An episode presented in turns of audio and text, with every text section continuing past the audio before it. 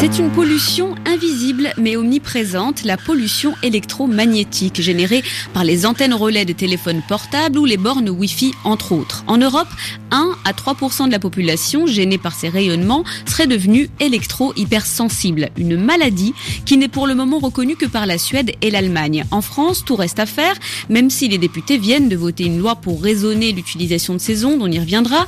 Je vous propose d'abord d'écouter le témoignage de personnes électrosensibles pour elles, vivre en société devient un cauchemar. Laurent Berthaud les a rencontrés.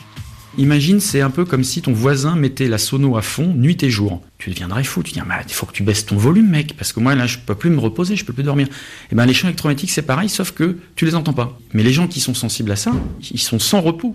Il y a un an encore, Christophe était un geek, accro de nouvelles technologies chez lui et au travail, dans le secteur de l'audiovisuel, baignant chaque jour dans un brouillard d'ondes électromagnétiques, Wi-Fi, 3G, téléphone sans fil et gros transformateurs, jusqu'à la première alerte. Les premiers symptômes que j'ai eus, c'était euh, des effets euh, tactiles en fait dans les doigts quand je slidais sur mes écrans, que ce soit mon iPhone, que ce soit un iPad. Euh, j'ai commencé par avoir des sensations de picotement dans les doigts. Donc évidemment, au début, on n'y prête absolument pas. On sait même pas ce que c'est d'ailleurs, donc on s'en fout.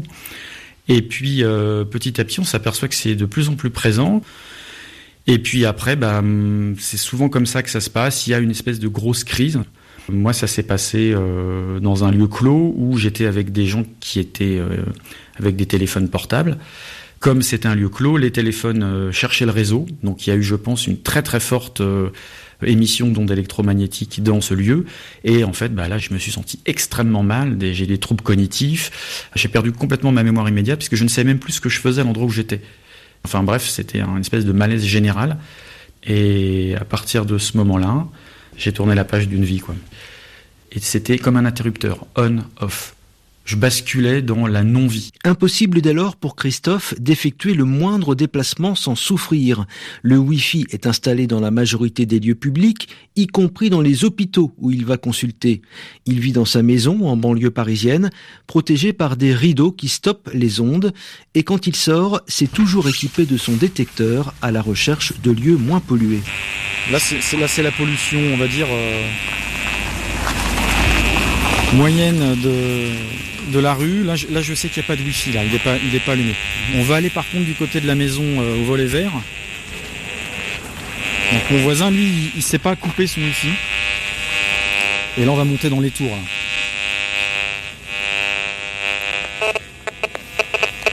ça c'est la 3G, ça.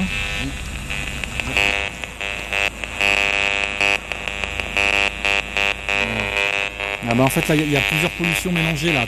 T'entends à la fois le 2CT, la Wi-Fi, et il y a un petit peu de 3G parce qu'il y a une antenne qui est juste derrière les bâtiments qui sont là-bas. Donc là, là ça commence à être assez pollué en fait ici. Donc le signal sonore de toute façon il, te permet de tout de suite comprendre qu'il y a, des émissions là importantes. Là la Wi-Fi je la sens là tu vois. Je commence à avoir des fourmillements sur le visage. Là c'est euh... on va pas rester trop longtemps ici parce qu'après je vais mettre du temps à récupérer je ressens comme des fourmillements.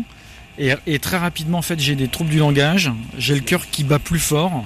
Dès que je ressens ça, en fait, je sais que là, je suis, euh, je suis en train de me prendre une châtaigne, donc euh, je, faut pas rester trop, quoi. Euh, quatrième étage. Merci. Camille vit quant à elle au cœur de Paris. Cela fait 8 ans qu'elle a été diagnostiquée électro-hypersensible, souffrant au quotidien des ondes des téléphones portables et du Wi-Fi. À proximité d'antennes relais, surtout des maux de tête absolument terribles, comme euh, enfin vraiment la tête prise dans un étau, euh, et puis des palpitations cardiaques. Alors que la Wi-Fi, là, ce sont des vertiges que j'ai de plus en plus importants, enfin des moments où je suis obligée de me tenir au mur, tellement j'ai la tête qui tourne. Tout le monde me disait, ça doit être l'oreille interne, va voir un ORL.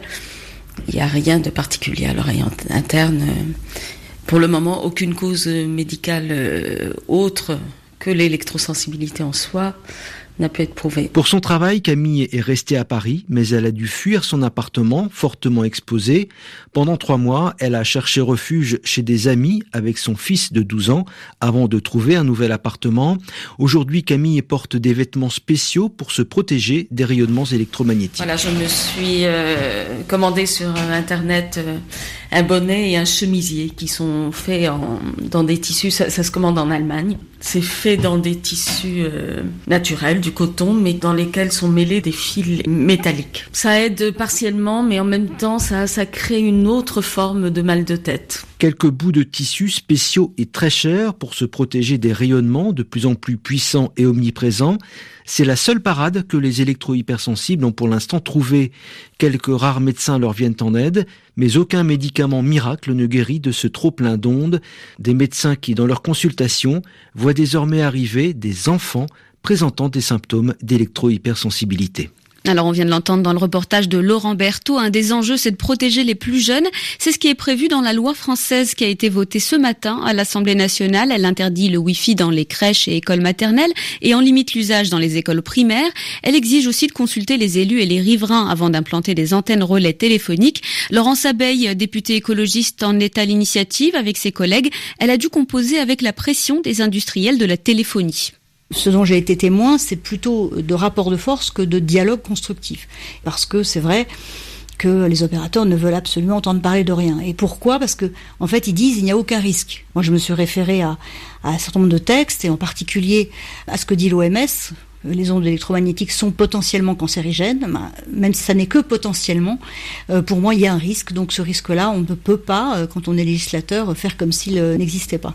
Il y a eu aussi des études qui sont quand même extrêmement inquiétantes sur les effets de la téléphonie mobile et des ondes sur les plus jeunes enfants, par exemple j'ai réussi à convaincre, je pense, un certain nombre de gens, mais en revanche, c'est vrai que les opérateurs, je n'ai jamais réussi à les convaincre euh, là-dessus. Et ils disent, de toute façon, nous, on fournit toutes les informations nécessaires et il n'y a pas de souci, il faut surtout rien changer. Un texte de compromis à l'arrivée, sur quel point avez-vous dû transiger?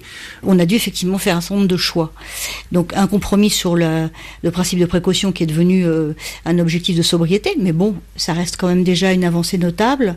Des compromis aussi sur la question, justement, de la concertation que moi je voulais peut-être beaucoup plus contraignante qu'elle n'apparaît aujourd'hui dans le texte. Euh, moi, j'aurais voulu que euh, on soit aussi beaucoup plus contraignant sur la question du Wi-Fi, en particulier euh, dans les écoles. et puis un sujet sur lequel j'ai pas pu avancer beaucoup parce qu'il relève vraiment des questions de santé, c'est la question justement de l'électro-hypersensibilité. Il faut par exemple des lieux refuges. Michel Rivasi, qui est députée européenne, a initié un projet très intéressant dans le sud de la France et voilà, j'espère que ça, ça va permettre d'aboutir à ce que cet exemple soit répliqué et qu'on cherche des solutions pour qu'en milieu, par exemple, urbain, il puisse aussi avoir des lieux refuges. Sur les lieux de travail, on puisse mieux protéger les gens euh, et faire que ce soit pas un drame sanitaire dans quelques années. La députée écologiste du Val-de-Marne, Laurence Abeille, au micro de Laurent Berthaud.